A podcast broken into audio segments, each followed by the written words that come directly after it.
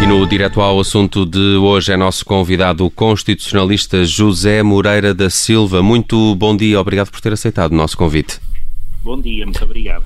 O país regressou no passado dia 15 ao estado de calamidade, de resto em que tinha sido colocado já em abril. E é sobre isto, sobre este estado e o que é que ele implica, que vamos falar com o constitucionalista José Moreira da Silva numa entrevista conduzida pela Carla Jorge de Carvalho e pela Judite França. Muito bom dia de novo. Jorge Moreira da Silva, sabemos que uh, este fim de semana, entre dia 30 e dia 3 de terça-feira, uh, não será possível circular entre conselhos, com algumas exceções exceções, se houver documentos que comprovem a necessidade, essa necessidade de viajar entre conselhos. Pergunto-lhe se esta restrição de liberdade de circulação está de facto ao abrigo do estado de calamidade ou é preciso estar decretado o estado de emergência. Isso é uma discussão que tem vindo a ser feita já há muito tempo. Eh, todas as restrições a, direitos, liberdades e garantias eh, podem ter assento legislativo, como é previsto na Lei da Proteção Civil ou na Lei eh, da Saúde Pública. É, é uma discussão que já vai longa, que já não é de agora, mas ainda não houve nenhuma conclusão, ou pelo menos há várias versões, digamos, da mesma Constituição. Não há várias versões, mas obviamente que temos sentido é que uh, o governo não quer dar o passo uh, uh, maior de, de, decretamento do estado de emergência. Não é? Penso que da outra vez ficou evidente que foi por pressão do Sr. Presidente da República e da Assembleia da República que isso se tornou possível.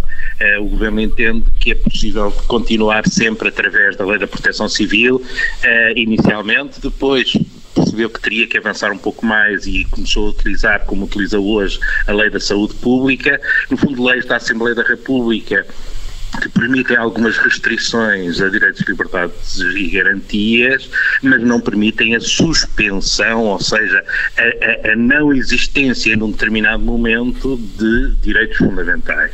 Isso e, é e, e parece-lhe que não é isso que está em causa neste momento, não há uma suspensão de direitos. Estamos claramente na fronteira, não é? Estamos numa fronteira, numa fronteira muito tenue e muito difícil. Uh, eu penso que, por exemplo, esta situação que agora até alguns municípios estão já a pedir o recolher obrigatório, tal como vem, tem vindo a ser feito noutros países, temos que ter todos bem noção do que é que isso significa. A palavra recolher obrigatório não é assim uh, muito pesada, mas transformemos-la naquilo que ela é exatamente, é prisão domiciliária. Imaginem todos os portugueses, ou parte dos portugueses no município, em prisão domiciliária. Para, para, que isso pudesse acontecer, era preciso que houvesse a Assembleia da República a legislar, é preciso que um tribunal decretasse a prisão domiciliária. E nós parece que estamos aqui numa situação em que aceitamos alegremente ficar em prisão domiciliária com um mero ato de um membro do governo, uh, uh, ou até às vezes de um, de um, de um, de um presidente de Câmara Municipal ou do, do diretor-geral de saúde. Uh, temos todos. Jorge Moreira da Silva, o, o, país eh, tem como Presidente da República um professor de Direito, grande conhecedor da Constituição. Eh, parece-lhe que Marcelo Rebelo de Sousa está a ter uma leitura muito aberta da Constituição quando olha para isto? Eu não sei exatamente o que, ele está a pensar, não é? Mas sei o que é que ele já pensou, não é? E, e, e, e há uns meses atrás forçou a, a, Constituição de um estado de emergência, a, que é a única situação que na nossa Constituição permita suspensão de direitos fundamentais. E foi feita, os portugueses aceitaram, houve intervenção, como deve ser, de todos os órgãos de soberania, estamos a falar do Presidente da República, da Assembleia da República, do Governo Governo, dos tribunais, da Procuradoria-Geral da República, eh, e por isso houve esse período de suspensão uh, da liberdade de circulação, das liberdades pessoais, uh, mas com respaldo constitucional. Uh, Vê-se que vários, vários professores de Direito já estão a pedir isso neste momento, que se avançar por esse tipo de medidas, deve-se novamente invocar o estado de emergência e decretar o estado de emergência. não é nada, de, é algo excepcional, mas a situação é excepcional. Mas então é, era preferível decretar o estado de emergência e cumprir hum, de forma mais, eh, enfim, uh, correta, não sei se posso usar essa expressão, a Constituição, do que esticar o estado de calamidade para medidas ou regras que ele pode não cobrir? Exato, eu também eu penso isso, eu penso isso.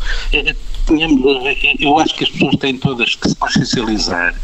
Há 46 anos atrás ganhámos a liberdade, a liberdade de poder fazer o que entendermos, a liberdade de circular, a liberdade de falar com quem quisermos, a liberdade de expressão, a liberdade de nos reunirmos, a liberdade religiosa. Foi há 46 anos atrás. Penso que ninguém quer voltar a tempos anteriores. E, e, e é muito tenue esta, esta fronteira, como digo, muito tenue, de permitir que um membro do governo que acorda mal disposto mande prender as pessoas em casa, eh, sem um ato judicial isto tem regras, tem que ser com regras, tem que ser com democracia a atuar. Está tudo previsto na Constituição, por que não utilizá-la? É, é, eu penso que isto é demasiado grave para as pessoas aceitarem de ânimo leve que possam ser violadas a Constituição e os nossos direitos fundamentais. Claro que nós podemos dizer isto é uma situação de exceção. Então, se é uma situação de exceção, a Constituição tem uma regra para a situação de exceção, é decretar o estado de emergência.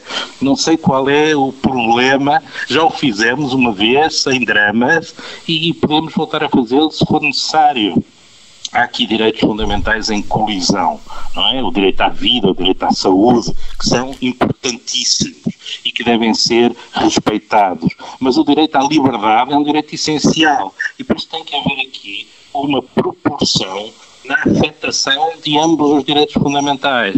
E isto só pode ser feito através da decretação do estado de emergência se chegarmos a esse nível, não é? Enquanto estivermos com a utilização da máscara, enquanto estivermos com uh, as situações que temos hoje, é, enfim, não é preciso chegar a esse nível.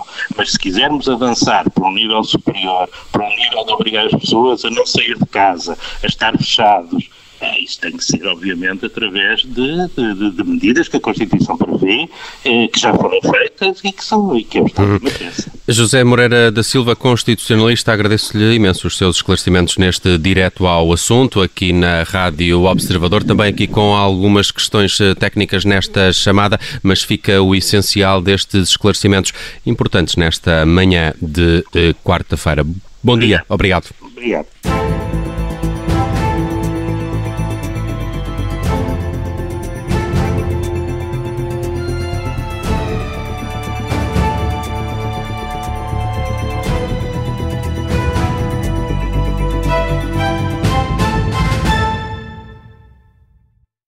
Obrigada por ter ouvido este podcast. Se gostou, pode subscrevê-lo, pode partilhá-lo e também pode ouvir a Rádio Observador online em 98.7 em Lisboa e em 98.4 no Porto.